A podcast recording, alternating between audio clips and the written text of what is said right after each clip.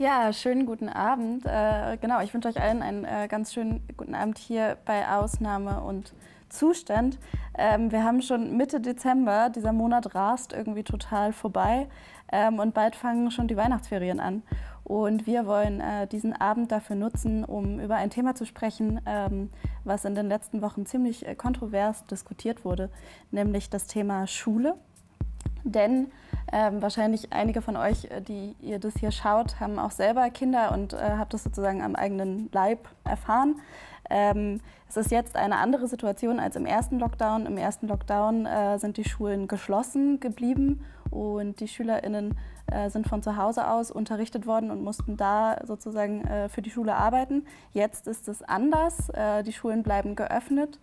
Dafür ist gerade die politische sozusagen ähm, äh, die, das Argument, warum die Schulen geöffnet sind, ist gerade, ähm, dass von politischer Seite aus gesagt wird, äh, dass die Schulen eine extrem große soziale Bedeutung für die SchülerInnen haben und dass sozusagen nicht gewährleistet äh, bleiben kann, dass sowas wie Bildungsgerechtigkeit und Chancengleichheit sozusagen aufrechterhalten werden kann, äh, wenn die SchülerInnen jetzt gerade weiterhin von zu Hause aus unterrichtet werden müssen und nicht in die Schule gehen können. Ähm, jetzt gerade, ganz aktuell, ist das sozusagen wieder im Gespräch. Ähm, es gibt jetzt sozusagen äh, Stimmen aus der Wissenschaft, die dafür plädieren, die Schulen nochmal für, eine längere Zeit, äh, für eine längere Zeit zu schließen.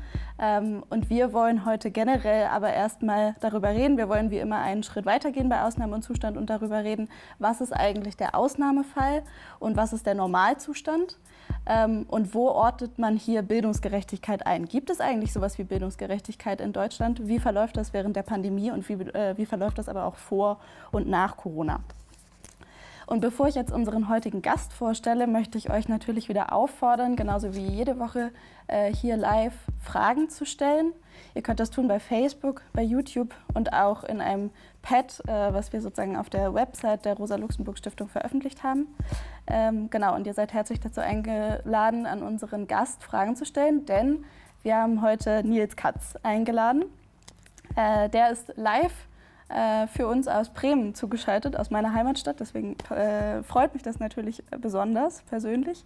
Und äh, Nils war lange Zeit Lehrer an der Rüdlich-Schule hier in Neukölln ähm, und ist jetzt wieder in Bremen. Und Nils, ich wünsche dir jetzt erstmal einen ganz schönen Abend und freue mich sehr auf unser Gespräch. Ja, äh, danke. Hört ihr mich da jetzt? Ich glaube, Sehr wir können schön. dich also verstehen. Ich, super. Ähm, genau. Danke für die Einladung. Ich freue mich total, hier zu sein. Ich würde natürlich lieber da bei euch nett im Studio sitzen, aber schön, dass es auch so geht. Genau, ich war ein paar Jahre an der Rütli-Schule, eigentlich nur vier, aber genau, trotzdem lang genug, glaube ich, und ich bin immer noch im ganz engen Kontakt. Deswegen hoffe ich, dass ich trotzdem ein bisschen was dazu erzählen kann. Ja, voll cool, dass du da bist. Genau, das wäre jetzt nämlich auch eigentlich meine erste Frage gewesen. Ähm, du hast ja tatsächlich eigentlich kurz vor Corona, glaube ich, aufgehört, als Lehrer zu arbeiten. Ähm, was machst du denn jetzt? Und was mich natürlich auch interessieren würde, äh, vermisst du das Unterrichten? Ja, genau, ich bin so mittendrin. Also ich habe den Anfang noch mitbekommen.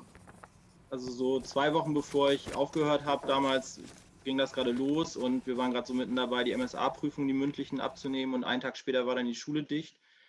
Das war alles ziemlich ratzfatz und dann bin ich umgezogen. Genau, das war so ein bisschen weird, hat sich auch irgendwie doof angefühlt, die Schule und die Schulis dann so, äh, so ein bisschen da in der Situation alleine zu lassen. Genau, und jetzt bin ich in Bremen und bin hier an der Uni gerade mal zwischendurch und bin jetzt so in der Lehrerinnenausbildung, also in der inklusiven Pädagogik, genau, als Dozent und Vimi. Okay, ja cool. Ich glaube, ähm, du wirst uns wahrscheinlich äh, total viel erzählen können. Gerade sozusagen in der, in der Ausbildung ähm, hat man ja auch vielleicht, oder als Ausbilder hat man ja vielleicht auch nochmal einen anderen Blick darauf. Ähm, genau, erstmal tatsächlich zu der, zu der aktuellen Pandemiesituation. Ich habe es ja gerade schon so ein bisschen gesagt. Im ersten Lockdown waren die Schulen geschlossen und die SchülerInnen mussten von zu Hause aus für die Schule arbeiten. Ähm, jetzt bleiben sozusagen noch die Schulen geöffnet.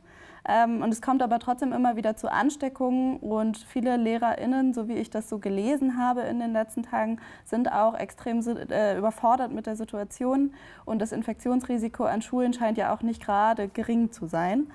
Ähm, mit wem hast du denn über die aktuelle Pandemiesituation gesprochen? Du hast ja bestimmt auch mit SchülerInnen darüber gesprochen. Was, was haben die, äh, die dir so erzählt über die Situation? Genau, ich bin ganz happy, dass ich noch so ein, äh, so ein bisschen so ein Projekt habe, was mich an Berlin bindet. Das heißt Related und ist so eine INI von ursprünglich LehrerInnen und jetzt Lehrerinnen, Schülerinnen und äh, auch einem Elternteil aus Neukölln, wo es eigentlich so ein bisschen darum geht, äh, einen anderen Blick auf Schule in Neukölln oder überhaupt äh, Schule in Stadtteilen, die ja nicht so privilegiert sind, zu machen und die, die Erzählung einfach aus der Sicht der Schülerinnen und äh, auch der Lehrerin da, also quasi zu erzählen. Und genau dadurch habe ich jetzt immer noch ganz viel mitgekriegt und das war ganz schön. Ich habe jetzt auch nochmal mit Schülerinnen gesprochen, die Tage vorher und Genau, für viele sind es so drei Phasen, glaube ich. Also viele waren am Anfang total überrumpelt, so wie, wie wir alle auch. Also ich habe ja dann auch noch zwei Wochen Online-Unterricht gegeben und so. Und es war ja für alle so ein bisschen ähm, crazy. Und am Anfang hat das, glaube ich, so ganz verschiedene Gefühle ausgelöst. Erstmal so ein bisschen so Ferienstimmung und aber auch ganz viele Ängste. Das haben auch mehrere gesagt, so dieses, was kommt da jetzt? Angst um die Zukunft, vor der Krankheit natürlich auch. Und ähm, dann kam sowas, dass es bei ganz vielen, also dass es so diese Unklarheit gab, es muss irgendwie weitergehen und die ganzen Lehrkräfte, genau, das Thema ist ja breit gewalzt worden, sind nicht, auf, äh, nicht unbedingt alle auf äh, Digitalisierung eingestellt und es gab ganz viel, also es gab, glaube ich, auf allen Seiten sehr viel Stress. Die LehrerInnen haben irgendwie versucht, das irgendwie hinzukriegen, haben die Schül Schülerinnen, glaube ich, zum Teil total zugeballert mit ganz, ganz viel Kram also die haben alle gesagt, es war viel zu viel am Anfang. Jeder hat uns irgendwas geschickt, macht mal dies, macht man das auf der Plattform und so. Also das war so ein ganz großes Thema auch. Und natürlich, ja, genau. Und dann so diese Dauerbelastung einfach durch die, ähm, durch die Regeln in den Schulen so. Ne, das, das haben viele auch betont, dass das natürlich total strange ist, dass ganz alles, was sozusagen an Schule eigentlich schön ist, Freunde sehen, irgendwie Cafeteria, Ausflüge, Klassenfahrten und so fällt halt alles weg. Ne? Und jetzt ist das irgendwie so ein kalter Lernort geworden. Und was auch jetzt mehrere Schülerinnen bei Gesprächen gesagt haben, ist einfach, wie wichtig, also wie anstrengend das gerade ist zu lernen, wie wichtig Schule auch als, das klingt jetzt manchmal so ein bisschen blöd, je nachdem, was man so für ein Verhältnis zur Schule hatte früher, aber also, dass das einfach auch ein total wichtiger Ort ist, so als, also einmal zum Freundinnen-Treffen, aber wirklich auch so als Rückzugsraum, ne? weil das ist vielleicht eben dann schon eine Besonderheit, so an vielen Schulen in Neukölln, dass einfach viele unter ganz beengten Verhältnissen leben und viele zu sechst oder so in einer Dreizimmerwohnung wohnen. Und das ist natürlich eine andere Situation im Lockdown. Und das haben viele auch so gesagt, dass das super anstrengend war. Kleine Geschwister zu Hause. Es gab, wenn dann überhaupt, einen Laptop, manchmal gar keinen und so. Genau. Also das war so ein bisschen die Situation, was jetzt so viele geschildert haben. Ne? Und vielen fehlt einfach natürlich total so dieses normale abhängen und gleichzeitig ist ja die ganze Maschinerie weitergegangen. Also so Klausuren und der ganze mhm. Kram, das läuft ja die ganze Zeit weiter und genau, das ist auch ein großes Thema, glaube ich, dass einerseits alles irgendwie anders ist und Ausnahmezustand und gleichzeitig aber so, genau, man trotzdem alle Facharbeiten schreiben muss und alle natürlich auch ein bisschen Schiss haben, wie geht es jetzt weiter mit Abschlüssen und so. Ja. Ich fand das ganz interessant. Du hast mir ja auch einen Link geschickt ähm, von einem Taz-Artikel, den eine Schülerin von dir mitgeschrieben hat. Vielleicht können wir den Artikel auch noch verlinken ähm, in unserem Chat.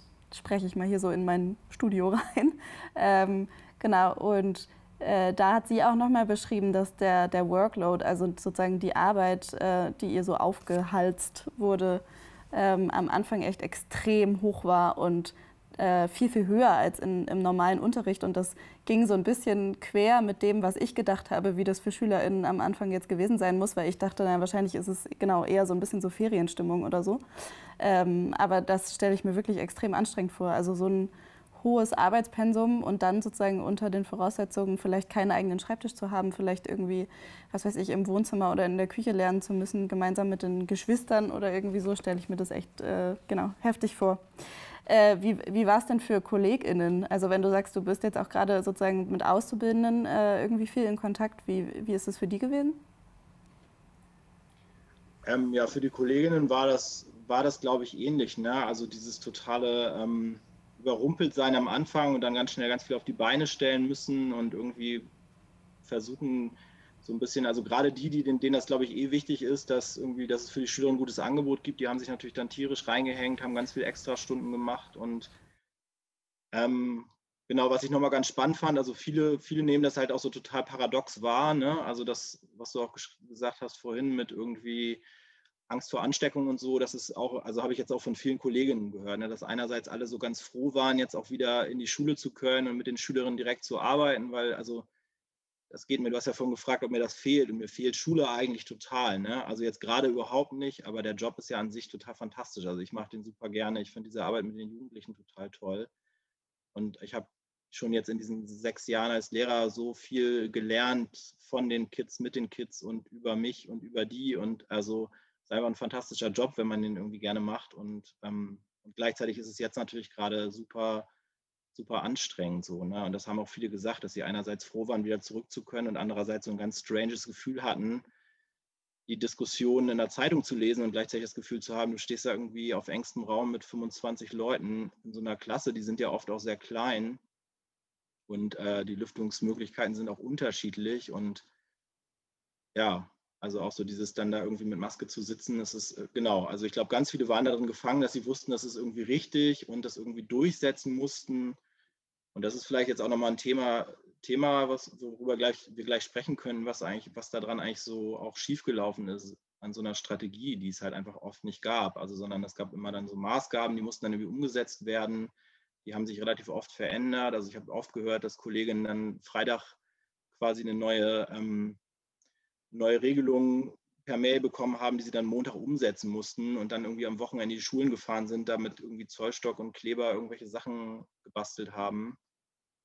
Und im Moment wird es ja, also wird es ja ein Stück weit immer absurder diskutiert. Ne? Also jetzt ist ja sozusagen, wo die Gesundheitsämter nicht mehr hinterherkommen, wo die natürlich auch nichts für können, aber ähm, hätte man vielleicht auch vorhersehen können, ein Stück weit, sollen jetzt ja quasi Lehrkräfte auch noch Gesundheitsamt spielen. Ne? Also ich habe das von einer Kollegin gehört, die hat da musste jetzt die ganze Klasse in Quarantäne und die hatte dann quasi den Job des Gesundheitsamtes, Contact Tracing zu machen und ihre ganze Klasse anzurufen und alle zu fragen, mit wem sie Kontakt hatten und denen die äh, Quarantänemaßnahmen zu erklären. Und das ist natürlich total crazy, neben, neben irgendwie dann dieses äh, hybride Lernen zu organisieren. Und, ähm, und jetzt geht es ja sogar noch einen Schritt weiter, dass der, der neue Vorschlag ist, dass die Lehrkräfte auch äh, quasi medizinisches Personal sein sollen und direkt die Schnelltests durchführen und da irgendwie in einem Kurzlehrgang lernen, wie man irgendwie die Stäbchen durch die Nase steckt und dann da irgendwie die ganze Klasse testen. Und das finde ich schon ziemlich abstrus so. Und das, genau, das ist, glaube ich, was, was auch nochmal ganz,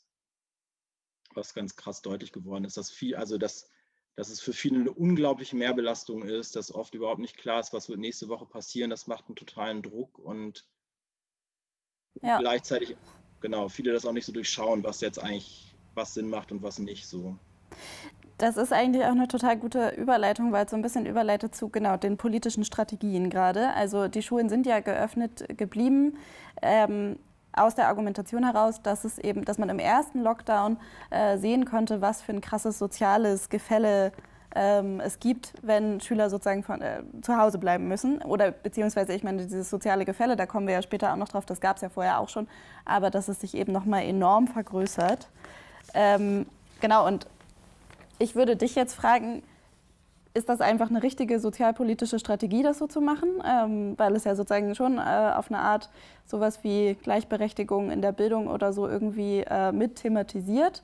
Und wo siehst du da vielleicht auch die Lücken? Jetzt hast du auch schon so ein bisschen gesagt, äh, dass das Ganze natürlich sozusagen so ein, so ein gestaffeltes Ding, was irgendwie immer weiterentwickelt wurde oder so. Und es gab eigentlich keine richtige Strategie, aber vielleicht kannst du noch mal auch so ein bisschen was zu dem Generellen sagen, genau, was du davon hältst, von, dieser, von diesen Maßnahmen.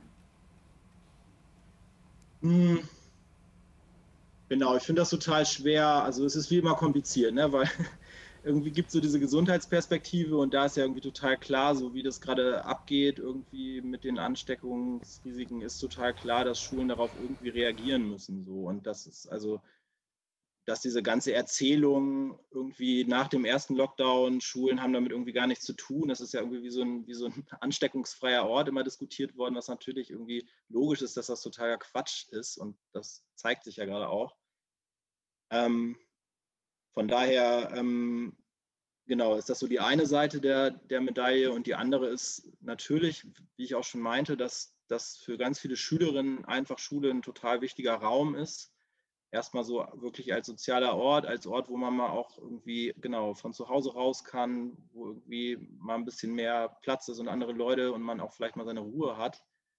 Also bestenfalls zumindest. Ähm, und auf der anderen Seite finde ich diese Debatte gerade ein Stück weit auch verlogen, weil sie so tut, als, als sei eben Schule so ein Ort, wo Schülerinnen immer grundsätzlich ganz viel lernen und der irgendwie sozusagen dafür dafür sorgt, dass es irgendwie soziale, also dass es Bildungsgerechtigkeit gibt. Und genau, was ich wichtig fand und gut fand, ist, dass überhaupt mal darüber diskutiert wurde, wie krass unterschiedlich die Lernvoraussetzungen sind. Und dass natürlich diese Corona-Situation wie so ein Brennglas darauf ist, also genau, wenn man einfach sieht, wie, wie krass anstrengend das ist, irgendwie zu Hause auf wenig Platz mit vielen Leuten und die Eltern sind ja auch dadurch viel mehr unter Druck. Also die ganze Situation ist, ist viel anstrengender so in der Bude. Und ähm, wenn es halt keinen Garten gibt und irgendwie nicht für jeden Zimmer und so.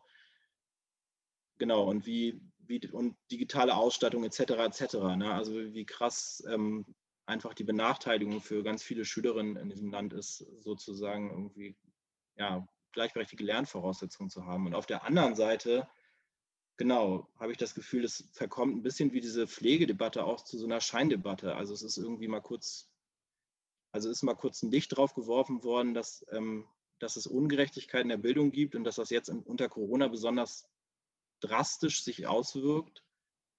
Aber genau, also dann wird jetzt einmal für alle geklatscht und dann, was, also was, was nehmen wir jetzt als System Schule so ein bisschen daraus mit? Was passiert jetzt da? Ne? Also weil ich glaube, für ganz, ganz viele Schülerinnen ist es jetzt gar kein großer Unterschied. Also ich habe mit, ich habe ganz viele Schülerinnen kennengelernt, die haben vorher auch nicht viel gelernt in der Schule. Die sind also Schülerinnen, die eh ganz große Lernschwierigkeiten haben, fallen, fallen seit Jahren und Jahrzehnten irgendwie durchs Raster von Schule, Schülerinnen, die psychische Probleme haben. Also das, und, und die werden, die fallen jetzt natürlich nochmal besonders durchs Raster, aber ähm, die wurden von Schule vorher auch nicht gesehen. Lass uns noch einmal ganz kurz bei den Strategien bleiben, bevor wir sozusagen uns weiter bewegen und ähm, von, von der Pandemie zum Normalzustand kommen. Ähm, was man ja auch sagen kann oder was ja vielleicht auch nahe liegt, ist ja der Erzählung von, die Schulen bleiben eben auch geöffnet, damit Eltern weiterhin zur Arbeit gehen können. Und dann wird ja sozusagen aus einer sozialpolitischen Strategie auch ganz schnell einfach ein ökonomisches Interesse. Ähm, was, was hältst du denn davon oder was, was denkst du denn darüber? Denkst du, das trifft zu? Ich finde es total logisch. Also ich, ich habe da jetzt nicht so viel zu gelesen. Ich kann da jetzt irgendwie nichts Fundiertes zu sagen. Ich meine, Söder hat das ja irgendwann letztens auch mal so also in den Raum geworfen, dass das ja auch sozusagen ökonomisch relevant ist, dass die Schulen auf sind.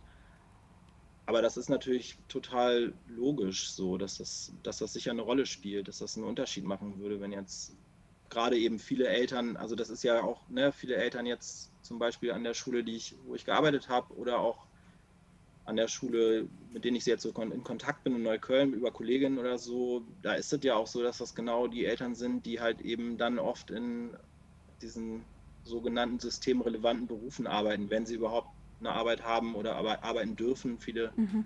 haben ja auch immer noch irgendwelche Duldungsregelungen und dürfen gar nicht arbeiten, aber sind es natürlich oft Leute, die Taxi fahren, die Bus fahren, die in der Pflege arbeiten, die in der Kasse arbeiten, also die genau diese Jobs machen, wo die auch selber natürlich ganz anderen Risiken ausgesetzt sind und die natürlich aber auch nicht wegbrechen sollen. Von daher hat das sicher auch was damit zu tun. Ja, ja. ja. Jetzt hast du schon ähm, so gut deine alte Schule, deine alte Schule ist ein bisschen komisch, aber genau die Rüttli-Schule angesprochen.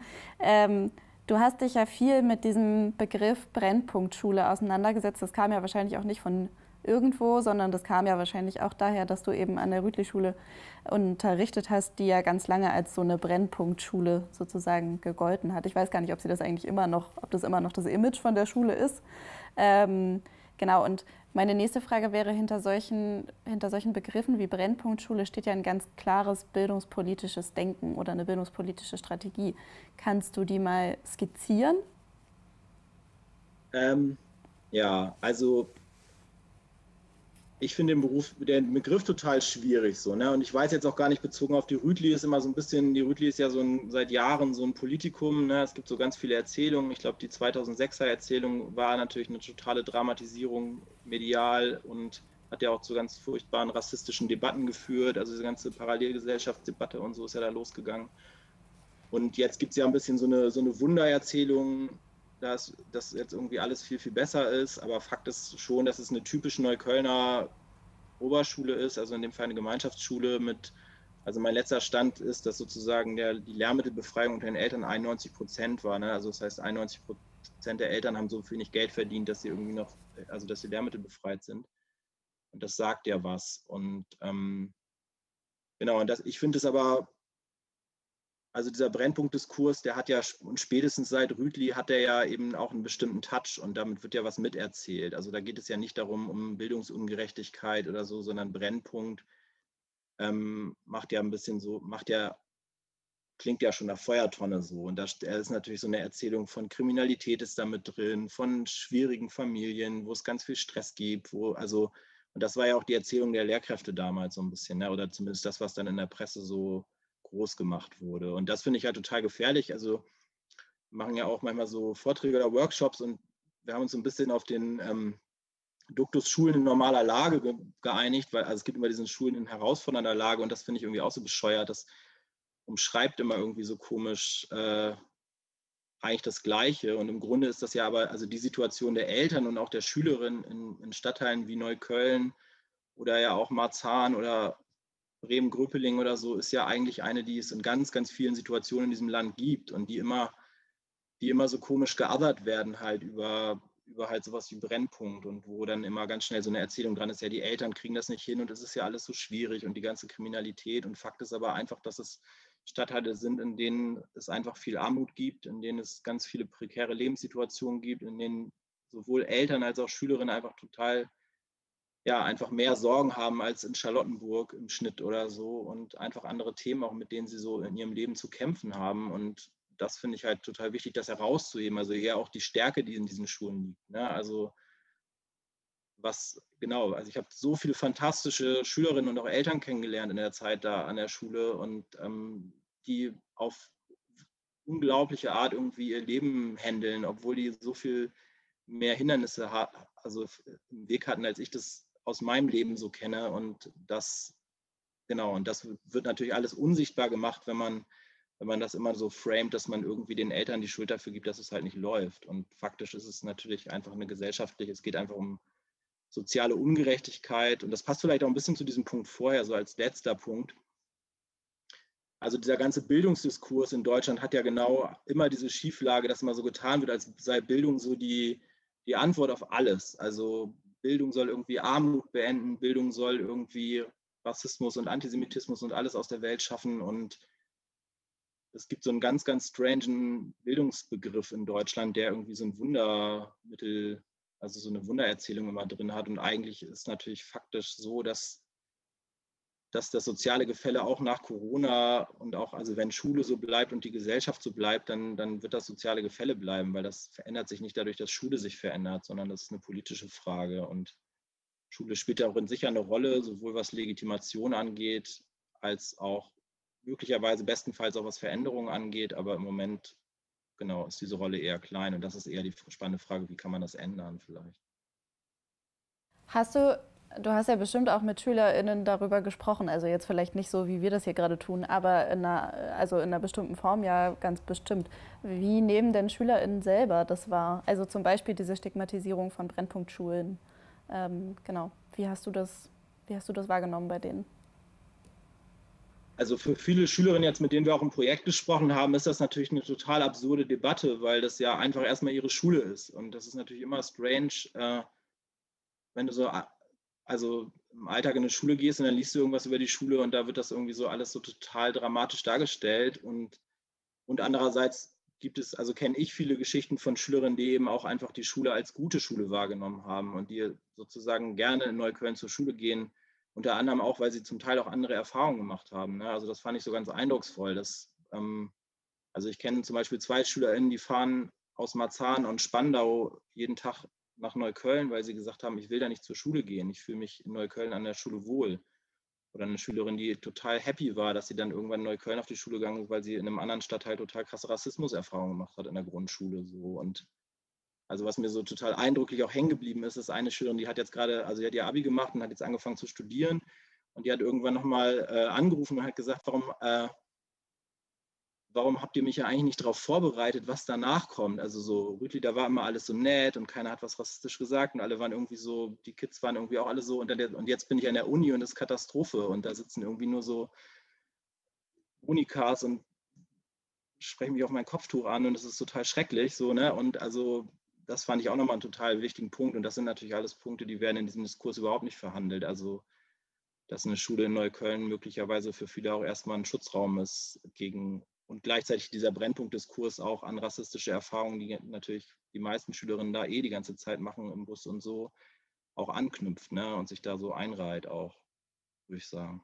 Das hat ja wahrscheinlich auch was damit zu tun, dass sozusagen äh, die vielleicht auch diejenigen, die gerade diese Debatte anführen und machen und so weiter, gar nicht unbedingt die Perspektive haben, die jetzt zum Beispiel eine Lehrerin an der Rüdli-Schule in Neukölln oder irgendwie so hat äh, und dementsprechend sich ja vielleicht auch relativ weit weg bewegt von dem, was irgendwie gerade die Realität ist oder so.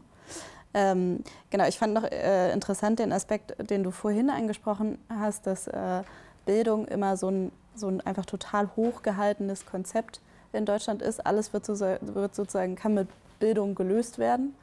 Ähm, und das ist ja auch gerade in dieser Corona-Debatte total der Fall, würde ich sagen, weil ist ja diese, ne, die Erzählung ist ja eigentlich, Schüler kommen zu Hause nicht klar, wo ja Teile auf jeden Fall dran richtig sind. Ähm, aber deswegen muss man um jeden Preis diese Schulen offen halten, ähm, weil sonst ist zu Hause Katastrophe. Und das finde ich schon interessant, wenn man sich anguckt, dass genau der Normalfall vielleicht ja an Schulen ähm, genau eben auch nicht unbedingt oder genau, dass die Bildung eben gar nicht so läuft, ähm, dass sie halt die Lösung für alles ist. Und genau, ja. Ähm, wo liegen denn, also das ist jetzt eine sehr zugespitzte Frage und die wirst du wahrscheinlich jetzt nicht äh, in drei Punkten oder so beantworten können, aber wo würdest du denn sagen, liegen die ganz zentralen Punkte? Also wo sozusagen, wo hakt es am allermeisten am Bildungssystem in Deutschland? Okay. Go for it. Wo soll ich anfangen? Ähm, ja, ich, genau ich sage mal ganz kurz einen Satz zu dem, was du da vorher gesagt hast mit dem Blick auf, weil das nämlich, glaube ich, auch wirklich ganz wichtig ist. Dass es eine ganz, also dass es ja ganz viele, ganz, ganz ekelhafte Erzählungen gibt über diese Schulen. Also diese Schulen ist schon schwierig, weil ich finde, man kann die gar nicht so einsortieren. Aber also wir haben damals auch ein bisschen recherchiert und es gibt einfach unglaublich viele von diesen Büchern. Genau, viele sind und sie sind erschreckenderweise nicht nur von Leuten geschrieben, die gar nichts damit zu tun haben. Das ist jetzt ja eher bei dieser äh, ja, fiesen neuen Islamdebatte gerade nochmal so der Fall, dass irgendwelche Gymnasiallehrer sich da so auslassen, wie, wie schlimm das eigentlich an Brennpunktschulen ist. Aber ähm, es gibt ja auch viel von SchulleiterInnen und Leuten, die dann mal ein Jahr oder zwei irgendwo gearbeitet haben und die dann irgendwie diese furchtbaren wie, was weiß ich, Philipp Möller, ich gehe Schulhof und lauter so wirklich furchtbare rassistische, klassistische Machwerte, Werke schreiben so und das, genau, das prägt die Debatte total und ähm, was in Schule generell fehlt, glaube ich, oder was so die größten Baustellen sind, es gibt so viele. Also eine jetzt erstmal bezogen auf, ähm, auf eben Schulen äh, in so eher Working-Class-Stadtteilen ist, glaube ich, ganz klar dieses unglaubliche Problem der Passung von einem Bildungssystem, was wir haben, was immer noch unglaublich altmodisch ist und was ganz klar aus so einem bildungsbürgerlichen Kontext kommt.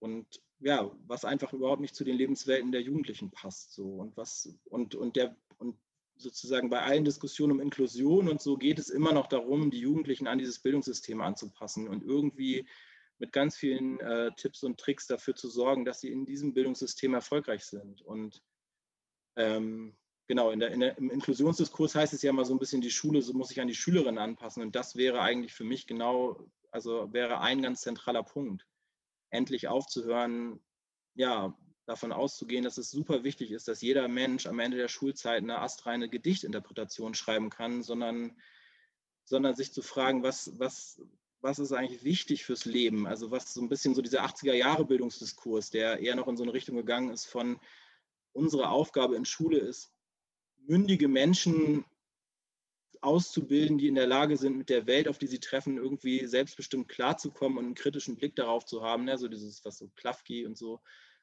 Und, ähm, und das heißt dann eben, finde ich, für Schülerinnen, die zum Beispiel in Neukölln wohnen, oft was ganz anderes und deren Kompetenzen auch viel mehr zu sehen. Also ich, es gibt jetzt ja so ein neues Buch ähm, von Aladdin Elmar Falani, Mythos Bildung.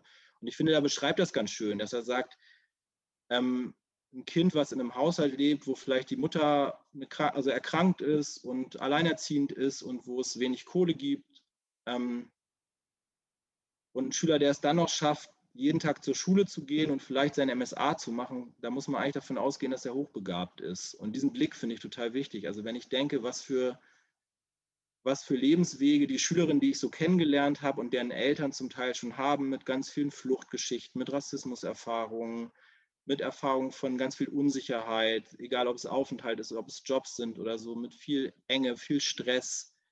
Ähm, und die machen trotzdem ihr Ding und die kommen zur Schule und die haben irgendwie Ziele für ihr Leben und die, die ziehen das auch durch und das ist so, also das ist so fantastisch und das sind solche Resilienzwunder eigentlich, dass das eigentlich so dramatisch ist, dass Schule das überhaupt nicht sieht. Also da sind ja diese ganzen Kompetenzen werden einfach total weggewischt und am Ende kriegt man dann irgendwie so einen Abschluss, in dem man dann so mehr oder weniger gut abschneidet und gerade an so Schulen in, in, in so ärmeren Gebieten ist es einfach ein ganz, also finde ich es immer so ganz schrecklich, dass, dass den Schülerinnen oft überhaupt nicht, ähm, also den Schülerinnen werden eigentlich ganz wenig so Träume gegönnt. Es wird ganz wenig gefragt, was wollt ihr eigentlich, sondern es gibt dann immer ganz schnell auch so diesen Diskurs, ja, Hauptsache du kriegst überhaupt einen Ausbildungsplatz und das ist dann schon ganz, ganz toll und so. Und eigentlich gibt es ganz wenig Platz dafür, ja, die Schülerinnen wirklich auch dazu bestärken, ihr Leben selbst in die Hand zu nehmen und ihnen, und ihnen auch die Erfahrung mitzugeben, dass sie nicht selber schuld daran sind, dass sie halt nicht so viel Geld in der Tasche haben wie Kids in anderen Stadtteilen, sondern dass das einfach verdammt nochmal diese Gesellschaft ist und sie darin halt auch zu bestärken. So. Ja, also das ist jetzt so, jetzt habe ich schon sehr viel geredet, aber ich würde trotzdem gerne noch ein paar Sachen sagen.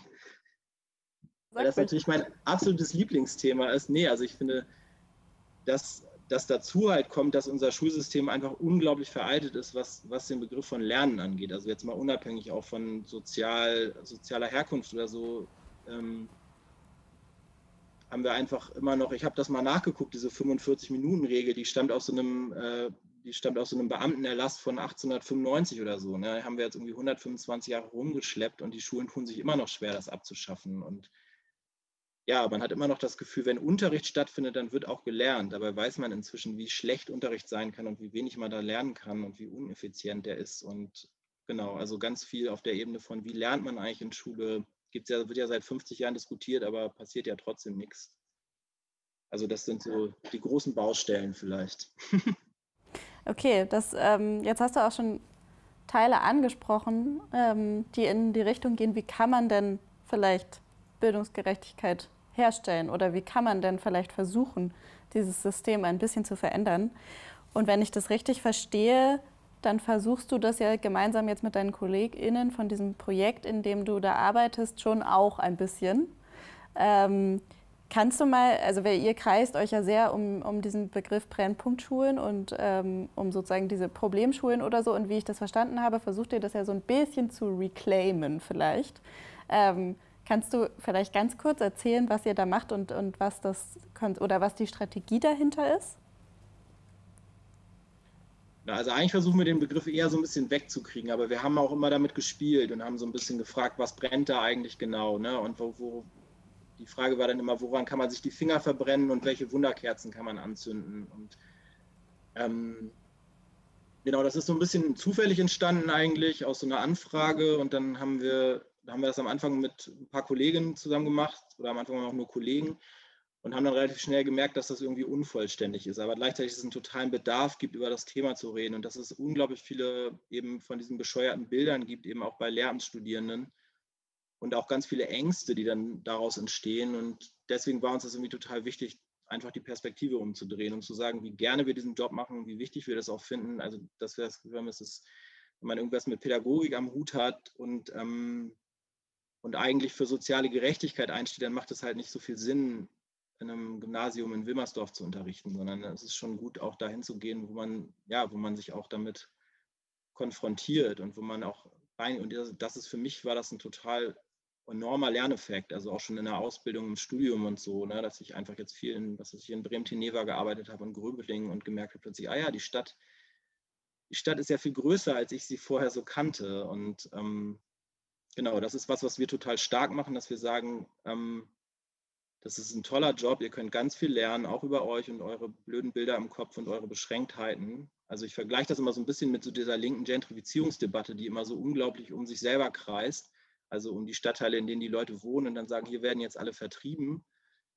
Und völlig vergessen, dass es ja aber in all diesen anderen Stadtteilen, in, in, die dann die Leute angeblich vertrieben werden, ja auch schon die ganze Zeit Leute wohnen und für die ist es auch total normal, da zu wohnen. Und so sehe ich das auch ein bisschen mit Schule. Also anstatt es immer so zu dramatisieren, einfach mal wahrzunehmen, dass es halt irgendwie, genau, dass es einfach Stadtteile gibt, die in sich auch ganz gut funktionieren, die aber eben von vielen Leuten einfach nicht so wahrgenommen werden. Und genau, ich habe da einfach total viel gelernt für mich und das hat meinen Blick auf Städte total vergrößert und ich glaube, dass es ganz, ganz wichtig ist, irgendwie ja, diese Erzählung einfach stärker zu machen und die Jugendlichen selbst zu Wort zu kommen zu lassen. Und das ist eigentlich auch gerade so ein bisschen unser Ansatz. Also die Strategie ist eigentlich vor allem die Schülerinnen mehr in den Fokus zu stellen und deren Bedürfnisse und wie die sich eigentlich Schule vorstellen und was die über ihr Leben in dem Stadtteil sagen und so. Das ist, das ist so ein bisschen der Ansatz. Und darüber dann auch Schule anders zu denken, langfristig.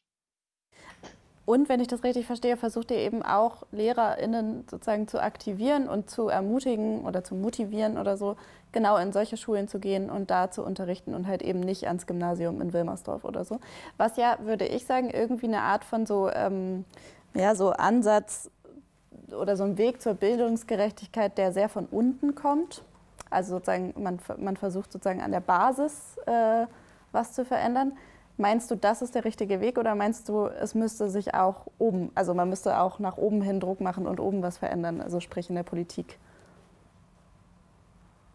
Äh, ja, unbedingt beides, würde ich sagen. Genau, also der Ansatz ist ja erstmal einer, der sagt, wir brauchen mehr engagierte Leute, äh, genau, an in Working-Class-Stadtteilen, die Bock haben, da zu arbeiten und dass es einfach auch eine total schöne Arbeit ist, weil, weil es meistens ganz an, also andere Themen gibt. Ich will jetzt immer gar nicht so, ich weiß gar nichts über Gymnasien in Wilmersdorf, ne? also ich will da jetzt auch niemandem auf den Schlips treten, so, der sich da total wohlfühlt, so, aber genau, die Erfahrung, die ich auch von Kolleginnen höre, ist, dass man, dass einfach gerade Gymnasien natürlich eh einfach so die letzten Sonderschulen ja noch sind und auch auch so Einrichtungen, wo einfach viel mehr auf Lernen gesetzt wird. Und das, was wir einfach immer total stark machen als pädagogischen Ansatz, ist eben, dass diese Beziehungsarbeit so fantastisch ist und auch so wichtig, also für so wichtig für Lernprozesse, auch für alle Beteiligten. Also eben Schülerinnen nicht nur als die zu sehen, ähm, denen man irgendwie jetzt unbedingt was beibringen muss, sondern auch einfach als Menschen, mit denen man wahnsinnig viel Zeit verbringt und ja, die auch erstmal in, de, in der Welt leben, in die ich dann als Lehrer reinkomme und von der ich vielleicht auch gar nicht so viel weiß. Und ähm, das kann ich ja auch von den Schülerinnen und von ihren Eltern irgendwie erfahren. Und dann kann ich mich auch besser auf das einstellen, was, was da vielleicht gerade gefragt ist. Und ähm, genau, das finde ich halt total wichtig, so dass man, also gerade so diese Beziehungsarbeit, das ist für uns eigentlich immer so das größte Thema. Also wirklich zu sagen, vergesst irgendwie diese ganzen, also glaube, man braucht eine gute Didaktik, aber das Wichtigste ist erstmal, sich auf, auf einen Ort einzulassen und zu gucken, vor wem sitze ich da eigentlich und auch den Leuten zu vermitteln, dass ich ihnen jetzt nicht nur was beibringen will, sondern dass ich auch kennenlernen will. So und dass ich auch in der Lage bin, mich irgendwie anzupassen und mich zu verändern. Und das, das ist, glaube ich, so genau.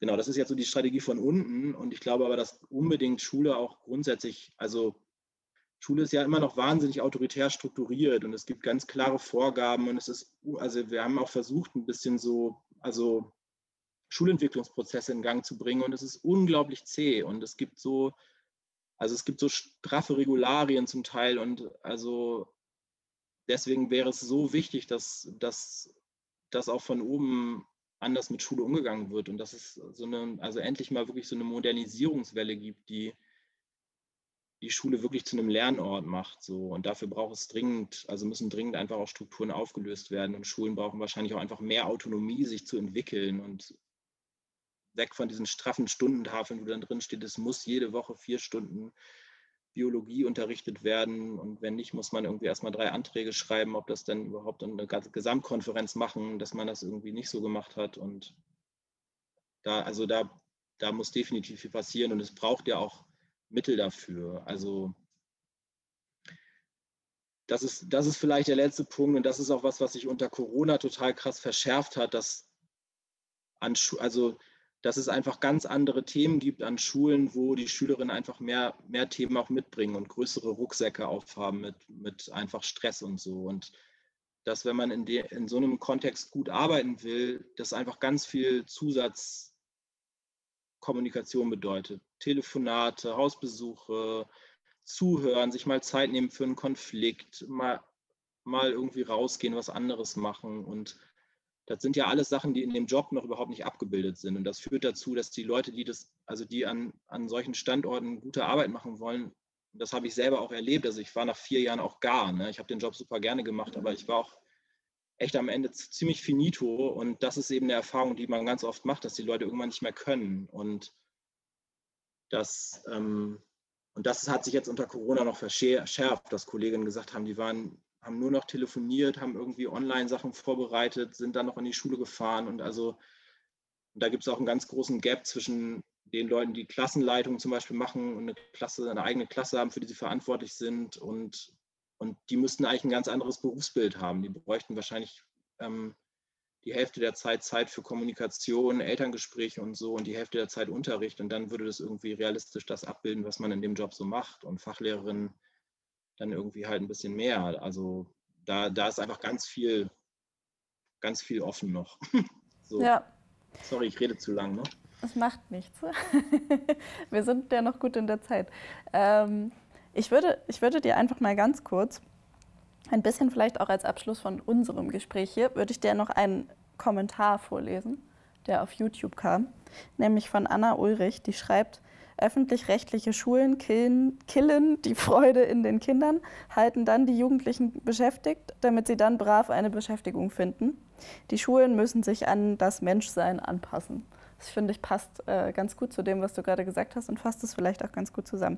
Und deswegen würde ich dir jetzt trotzdem noch eine letzte Frage von mir ausstellen, bevor ich hier noch so ein paar andere Fragen habe. Ähm, nämlich ganz kurz und knackig zusammengefasst, wie würdest du dir denn eine progressive Schule vorstellen? Ja, also auf jeden Fall als öffentliche Schule. Also ich kann total was anfangen mit dem Kommentar, ne? aber ich glaube ja auch, wenn wir die öffentlichen Schulen nicht verändern, dann, dann gibt es immer nur mehr von freien Schulen, in denen halt vor allem privilegierte Schülerinnen hocken.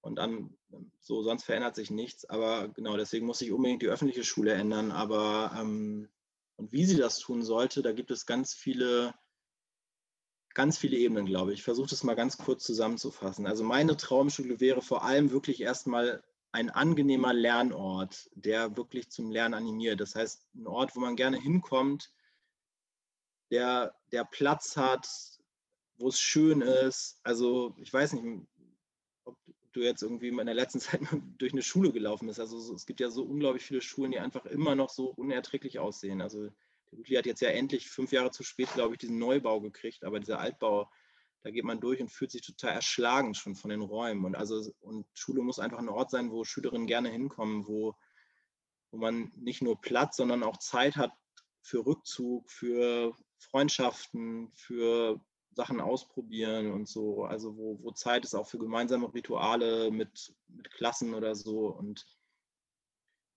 wo viel weniger in Unterricht gelernt wird und viel mehr in Projekten, die irgendwie auch lebensnah sind. Da kommt man vielleicht nochmal jetzt zu dieser Corona-Geschichte auch zurück, ne, dass ich so denke, also das ist, das ist eigentlich so ein bisschen auch meine zentrale Kritik, dass es diesen unglaublichen Gap gibt zwischen Angela Merkel stellt sich hin und sagt, das ist die größte Belastung für unsere Gesellschaft seit dem Zweiten Weltkrieg, was auch immer man jetzt davon hält, aber es ist klar, wir sind in einer totalen Ausnahmesituation. Und Schule läuft einfach so weiter. Und niemand kommt mal auf die Idee zu sagen, wir machen den Laden mal drei Tage dicht, setzen uns zusammen und überlegen, was brauchen wir eigentlich gerade? Was brauchen die Schülerinnen? Die kann man ja auch fragen, die sind ja schon groß. Was brauchen die Lehrkräfte? Wer braucht vielleicht besonders, also wer hat besonderen Bedarf? Wer, wer hat total viel Stress zu Hause und muss irgendeine Gelegenheit haben, hier jeden Tag einmal herzukommen, und, um entlastet zu werden? Wer hat vielleicht gar keine Probleme und kann easy zu Hause lernen? Also wirklich mal so eine Bestandsaufnahme zu machen, meinetwegen auch eine Woche lang und, und dann quasi neu zu starten, um zu sagen, okay, so kommen wir auch irgendwie durch die Pandemie, weil jetzt haben wir ein Konzept. Und das ist halt was, was Schule nie macht. Schule hat immer dieses 0815-Schema, die Fächer müssen abgebildet sein, dies, das und so. Und es ist unglaublich wenig Raum für Kreativität, für Lernprozesse. Also man könnte ja auch jetzt sagen, wir übernehmen Verantwortung im Stadtteil oder so als Schülerin, wir übernehmen irgendwelche Projekte und machen Essensausgabe oder whatever. Und die Schülerinnen würden möglicherweise so viel mehr lernen dabei, als, als wenn sie jetzt da irgendwie vom Rechner hocken und drei Matheaufgaben über eine neue Lern-App zugeschickt kriegen. So, ne? Und ähm,